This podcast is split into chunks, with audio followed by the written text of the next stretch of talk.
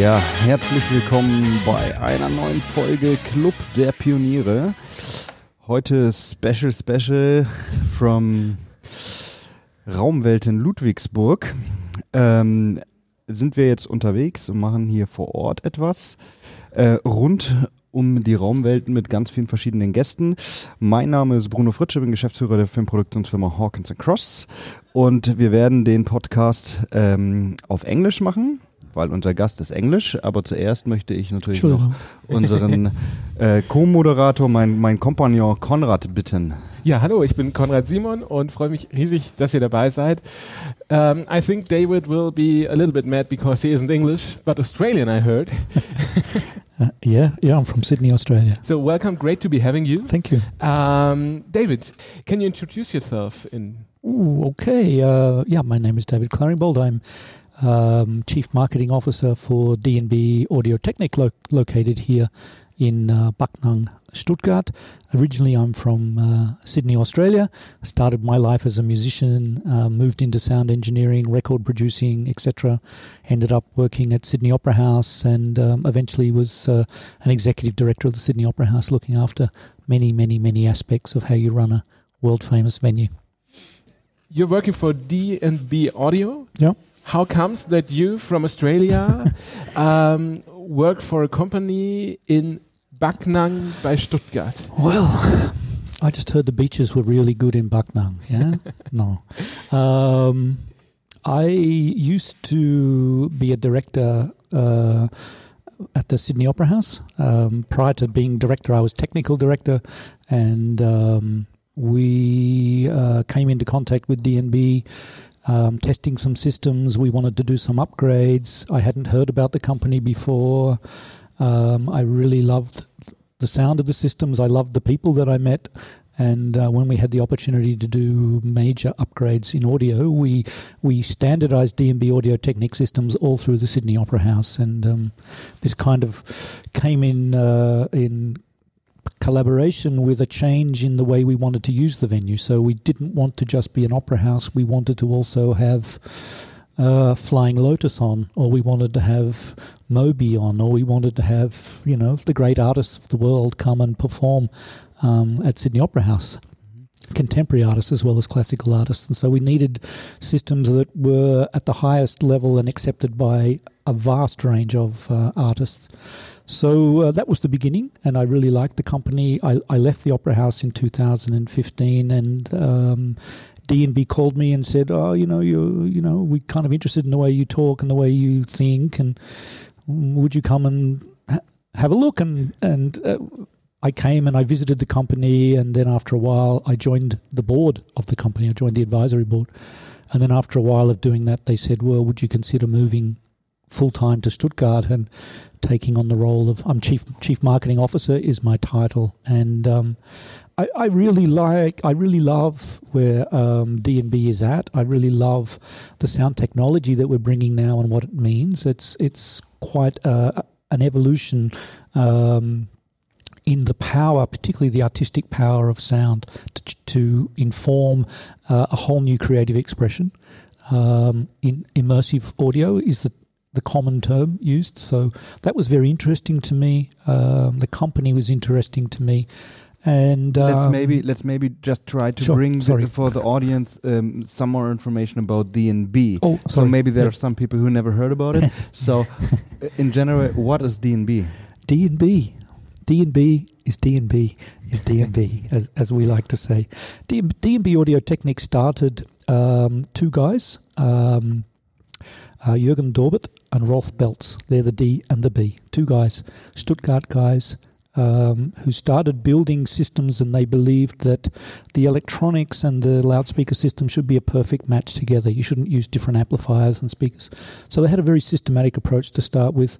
They started in their father's garage in Korb and very quickly became, you know, very interesting to the professional audio market because of the quality of the sound. Mm-hmm. And the company grew extremely quickly. Um, over particularly over the last uh, 15 years. It's been around for about 37 years, but the last 15 years in particular, the company we're now about 650 people worldwide with offices in uh, a, throughout Asia, America, uh, and and Europe.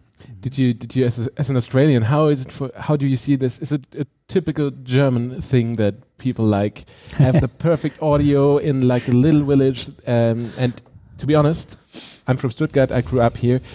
I've never heard of DB Audio, and it's like a hidden champion and popular all over Yeah, the well, we are we're a B two B business, so it's it's other professionals who use our systems. We don't have a consumer product. You can't walk into an electronics store in Stuttgart and buy a D&B system. It's very it's premium quality. But you're right. I think there's a very particular thing, and this region is very famous for it in Germany, where little companies just scale and and this kind of obsession with engineering quality um, relentless, and and the Swabian style of a little under, you know, like oh, we don't tell anybody if you like it, it's good, you know. Um, that's not really a scalable approach. So th- that's why I was brought on, you know, because I have an international perspective and a customer's perspective, and in helping guide the brand and the way it positions and communicates. Mhm. So- So, when so when, when you say so DMB is uh, mainly focused to business to business B two B, um, how can I imagine the product? Is it in a concert hall? Is it in a cinema? Where can I find the product? You can find the product um, in pretty much every application. Um, we are we are a premium product, so um, you know, out of say the top ten worldwide global tours happening at the moment, D and B systems will be typically three to four of the top ten tours that are happening. So Mhm. if you go and see Beyonce, if you go and see Jay Z, if you go and see Coldplay, if you go to Wacken, if you you know, Mhm. that's a D&B system. Okay, I understand. So so really uh, high quality, large format audio systems. Typically, um, at our price range, you know, the room needs to be probably 500 seats and more, and then from Mhm. there we scale and we do 100,000, 200,000, you know, festivals. So you said you do um, audio systems, uh, immersive audio. That's your your biggest goal to get people into. It's it's an element. It's an element of it. I mean, the technology exists now to create environments and to create what we call soundscape, to create um, soundscapes and immerse people in an environment. You know, I think um, video has really um, innovated a lot. You know, so the visual world is so strong now. The audio world really needs to match its language and match the potential, the creative potential of this marriage between incredible video and incredible audio. That is, yeah, completely a, a world that you can you can build yourself, and the the artist can sit in a studio and take the audience audience's perspective and move the sound as objects around and they can do that dynamically so they can move it around over your head around your back or they can just create an, an ambiance an environment and go i want you to feel that you're in this space this is the space i want you to experience this performance in So what's what's the difference like for you if you're doing a, an audio system for a for a stadium concert, for example, and when you're doing the audio equipment for Sydney Opera House? What what what what's the difference? What's the same basically? Yeah, the, the, the principles are the same. We, we really look at a consistent audio experience for everybody. You know, in our terminology, we, we say democracy for listeners. You know, our obsession is that every person in that audience gets the same uh, sound experience. So we really look at an even distribution of sound coverage and an even even distribution of frequency, so that whether you're at the front or at the back, you're getting you're getting the best experience you can. It's amazing. The last the last um, concert I was at was the the British band Muse, and I was And that's a D&B system. yes, and because you know what, I was in in the stadium, um, and I was sitting in the back, back, back, uh, upper level, and the sound was so amazing. I was I was totally blown away because I, I didn't expect that sitting right back there. So I didn't pay you either, did I? no, you didn't. Yeah, I didn't even know it was there because I, I I'm very obsessed with with sound at home. So Yeah. I, I really uh, like to listen to high quality yeah. recordings and Muse in particular are, are very very detailed in what they do and I was so impressed to find that in concert. So what's the difference between, like you say, home entertainment and um, audio in a concert hall? Is there a difference? Yeah, I, I, I'm probably not the best person to ask that. I mean, when I listen to music at home, I actually have an old uh, turntable, and vinyl is my preferred way of experiencing music because I that's how I grew up, and I like that. I'll occasionally put a, a playlist on and I'll stream music, but I tend to move around the house and enjoy it. Um, I don't. I'm not the type of person who sits static. Um, what I love about um, you know concerts and and performances, events, it's the human element. It's it's the audience. It's this marriage between the what the artist is doing and, what, and the way the audience is feeling, and that kind of sense of this is really something very special that we're enjoying here today. And I don't think you can't replicate that at home. I think home is a different experience. It's a it's the convenience of access to a whole world of, of sound and entertainment that, that is special about home. Quality, I think, will will become increasingly important to the people at home because this experience you've described in the stadium, people will want to uh, ensure they can replicate that at home. A lot of home stuff is engineered a, a, a little. It's a little cheap and it's a little, you know, bass and top and not much mid, rich mid. Um, but I think people are becoming more and more aware that quality of sound is a part of the quality of their life. How how does that change with like Spotify streaming services? I, I desperately try to get my Spotify to stream me higher quality, and it ends at 320 Yeah. Uh, kilobits. I think it's Amazon who've now done it in, in full in full bandwidth. Really? Yeah, Amazon have innovated that Mhm. uh, the streaming side, and and I expect this to continue. You know, it was crazy old Neil Young who who who first started saying the, you know, you're missing out. You know, my art isn't being well replicated. Imagine if we took half of the colours out of the Mona Lisa. You know, that kind of way of thinking about things, and and, and, and I think that's really important. You know, balanced with the access that streaming gives you to content. You know, if Mhm. I want to listen to something from today, I can. If I want to listen to something from the 1930s, I can, and I think that's Mhm. kind of amazing. So now we are talking a little bit about uh, Spotify, and uh, wh- what's your opinion? Would you say uh, the younger generation has a little bit lost access to high quality audio because of everything's on demand? You have smartphones. Well, I mean, you ha- yeah, like I say, I think it's a balance. It's a balance between the access that you're given, that Mhm. kind of you know access to a huge catalog of content. So Mhm. the thing with the younger generation, whatever that means, the the, the Mhm. youth is, I don't think they discriminate so much because they've got this access, and this access makes them curious. I have an 18 year old son, and he's obsessed with um, um, Earl Sweatshirt as what he is with um, Neil Young Mhm. or Bob Dylan. Mhm. I mean, and, and I'm like, where does that come from? Mhm. you know, so I think this uh, this ability to access different content is is really fantastic. And also, the other thing about um, um, current generation is um, they're much more, I think, uh, used to the kind of festival community engagement environment, and um, I think they go there to be together and to share something, but also high quality audio experiences are a very important part of that. So Mhm. I think there's a really good balance, and I think um, the generation is really driving um, Mhm. a push for excellence. You know, um, people are aware now we can't just put up any old sound system because if we do that, people won't come.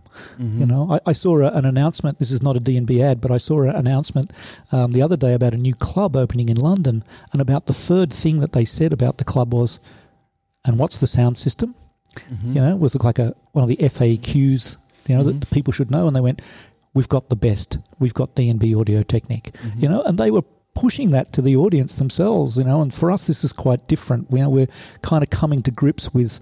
You know the what immersive audio will do in the audience and the artist becoming much more aware and much more engaged in designing the sound Mhm. experience. Okay.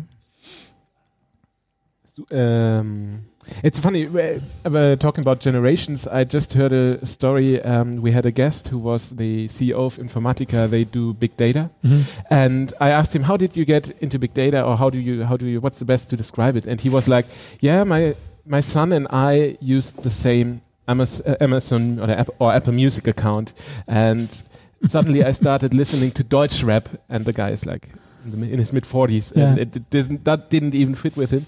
And it's quite funny because it's also the other way around that that all the people who get into streaming get the experience of, of experiencing more and more sound. How how did what I find quite impressive is how does does does the mixing of audio and the production change, do they still get to the same standards, especially in pop music, as they did several years ago, or does it change? Um, yeah, I, I, I think the standards in recording are, are, are still very high. Um, the tools that you have in computer recording now um, are amazing. So your ability to actually sculpt the sound is incredible. But that said, I mean, some of the great performances still and forever will be these kind of live captured takes that went on to two track um, or four track recordings. Think of the early Beatles recordings, four track recordings. Today you've got many, many, many, many, many, many tracks and infinite choices. But have you got an idea? Yeah, and can you communicate and can you move people? That's really the most important thing. So you you also you'd also say that this um, core of the art of moving people is becoming not less important but more important with all the, with all the technical advancement. It's still the defining factor of success. Did you move somebody? Did they connect? You know, whether that's a speech or whether it's a symphony or whether it's a, a rock concert or an EDM festival. You know, did you connect? Did you did you move people? I think um, high quality sound has certainly got um, a part to play in that, but we are really a portal to the experience between the artist and the audience. If we do our job right and the artist has got something to, to say, um, the audience will be connected and they will be moved. And I think we, we more and more we move into this very successful world with this you know, pe- audiences are very well educated about their, their their music. You know, from my generation, a hit would stay for six months. You know, now now a hit stays for kind of six weeks. so the speed of kind of uh, great songs and, and great and, and memories in audio memories uh, just increases and increases and increases. It's a good point because now uh, we, we're talking about hits and trends. So um, maybe we can have a little look uh, uh, into the future. What is um, the next steps for DNB and maybe in general for the audio scene? Um, well, for us, it really is always focusing on um, the, the, highest quality audio audio experience that mm -hmm. that we can provide. Um, I think the uh, Soundscape, which is our immersive sound technology, um, brings us into conversations with artists that are that we'd never had before. Yeah. So one example, uh, Bjork has got um, a new uh, production called Cornucopia, and and she always imagined that Cornucopia would be performed in a in an immersive environment. Um, her sound designer connected with us. Next thing we know, we're in a in a lighthouse in Iceland with Björk, um, sat in the middle of a ring of speakers, mm-hmm. um, helping her um, design an audio experience, the the audio experience that she wants her audience to have. Now, if we were just a kind of a, a stereo um, sound system, she why would she want to have that conversation with us? Yeah, so it's really changed the dynamic in in terms of the power that we're giving to an artist to design the um, their audio environment that they want mm-hmm. for their performances. So we went from that little studio in Iceland we opened up um, uh, the Shed, which is a new performing arts center in New York City. Then we took it to Mexico and we did it in in a in a tent for five thousand people over mm-hmm. eight nights, and now the tour has just kicked off in a ten thousand seat arena in Belgium and is about to do nine dates. You know, so we're taking this kind of from a very small uh, mm-hmm. scale environment and taking it now to we'll do twenty thousand seats at the London O2 Arena. So, you know, we're changing the concert audio experience for the for the listener for the audience, and we're also changing the creative potential of sound for the artists. Mm-hmm. And technically, you're able to to um, scale that as well. Yeah. So you're, you're able to do the sound experience in a small lighthouse, yeah. as you said, yeah. and then you yeah. just scale it up. Mm-hmm. Yeah, and, and we're we're really at the beginning of, of a journey, you know. Mm-hmm. And this mm-hmm. is, you know, also as a company, I would say we're moving from a very solely hardware focused, you know, from our heritage, and much more into software uh, and and networking. You know, networking and software working together to you know imagine in the future that we could wallpaper a room mm-hmm. in audio technology um, the way that the architect wanted it to look, and that technology would sense uh, how many people were in the room, and it would adapt the acoustic to the experience they wanted the audience to have, and it would allow that room to play any type of program without any physical loudspeakers being seen. I think we're kind of on a journey somewhere like that. Perfect. So when I go, for example, in an electronic store, yeah, for for customers, so I see a lot of Bluetooth speakers Yeah. and like um, the other ones is Sonos. I guess it's Yep. with Wi-Fi and so on. So and and this field has changed completely. Completely, Yeah. Is is is there something similar in in your business? Um, not, not at this time. I th- the thing I think that's really interesting with the Sonos and that type of technology is, you know, we used to talk to our technology when it wouldn't work, and now we talk to our technology to make it work. Mhm. I think that's really interesting. You know, we used to say before, "I wish you'd work," Mhm. um, but now we talk to it to to have a, we have a relationship with it, and it's an auditory relationship with it. So it's so we speak to it. Um, we don't have a version of doing that just yet, but we certainly do see a future where systems will understand Mhm. the room. So part of Sonos is that the system itself looks at the room and, Mhm. and understands it and gives and optimizes its sound to Mhm. that room. And um, we do that in a very sophisticated way at the moment. We have system engineers who perform that task. But that will become, I- I think the future is that that will become more and more uh, automated and people will be able to just do it themselves going, uh, Mhm. please make the room right for orchestra tonight. And Mhm. it'll work. It'll work. It's interesting. Yeah. So, the honest answer. Yeah. The honest answer. So, um, we already talked about it from LP to CD to Spotify. Everything has to be on demand. Maybe in some fields, uh, the apps just deliver uh, lower quality on the one hand, but on the other hand, you have uh, access to every record of the last hundred years, for example. Yeah. So, in your opinion, is the value of music changing? Is it just about to have access to everything, but not to good quality? What is the value at the moment? Uh, I think music is really one of those things that underpin, underpins our connection to our life. You know, we, we all have these moments in time, and, and it's very uh, that are uh, that are moments in time that are completely related to um, a song. Yeah, or an auditory experience, and it, it's it's weird how your kind of passive memory works with songs. Sometimes a song will come on the radio, and it's like, why do I know the words to that song that I hate? why, why mm-hmm. is that? You know, mm-hmm. um, or you just realize, wow, I've never heard that song quite that way before, and I, and I really like it. So I, I think our relationship, you know, music to me is the most transformative art form. Yeah, um, uh, people might argue, but I really do think music is this thing that you know it's visceral. Your your relationship to frequency affects your entire body. I've just been telling the audience here, the Earth has a frequency. Yeah, the Earth has a harmonic resonance frequency, seven point eight three hertz.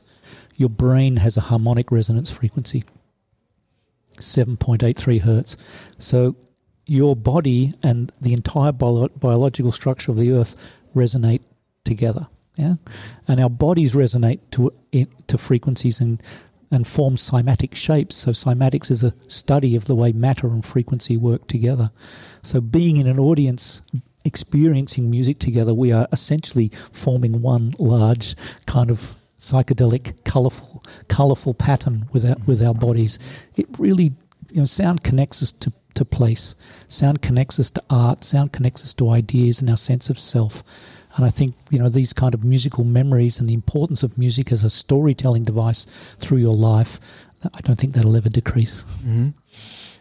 Nice. Talking talking about the future, um, what would be your biggest dream in if you had a wish, one wish free for a product or for a experience? What would that be for you that you ha could have in the future that you're working towards?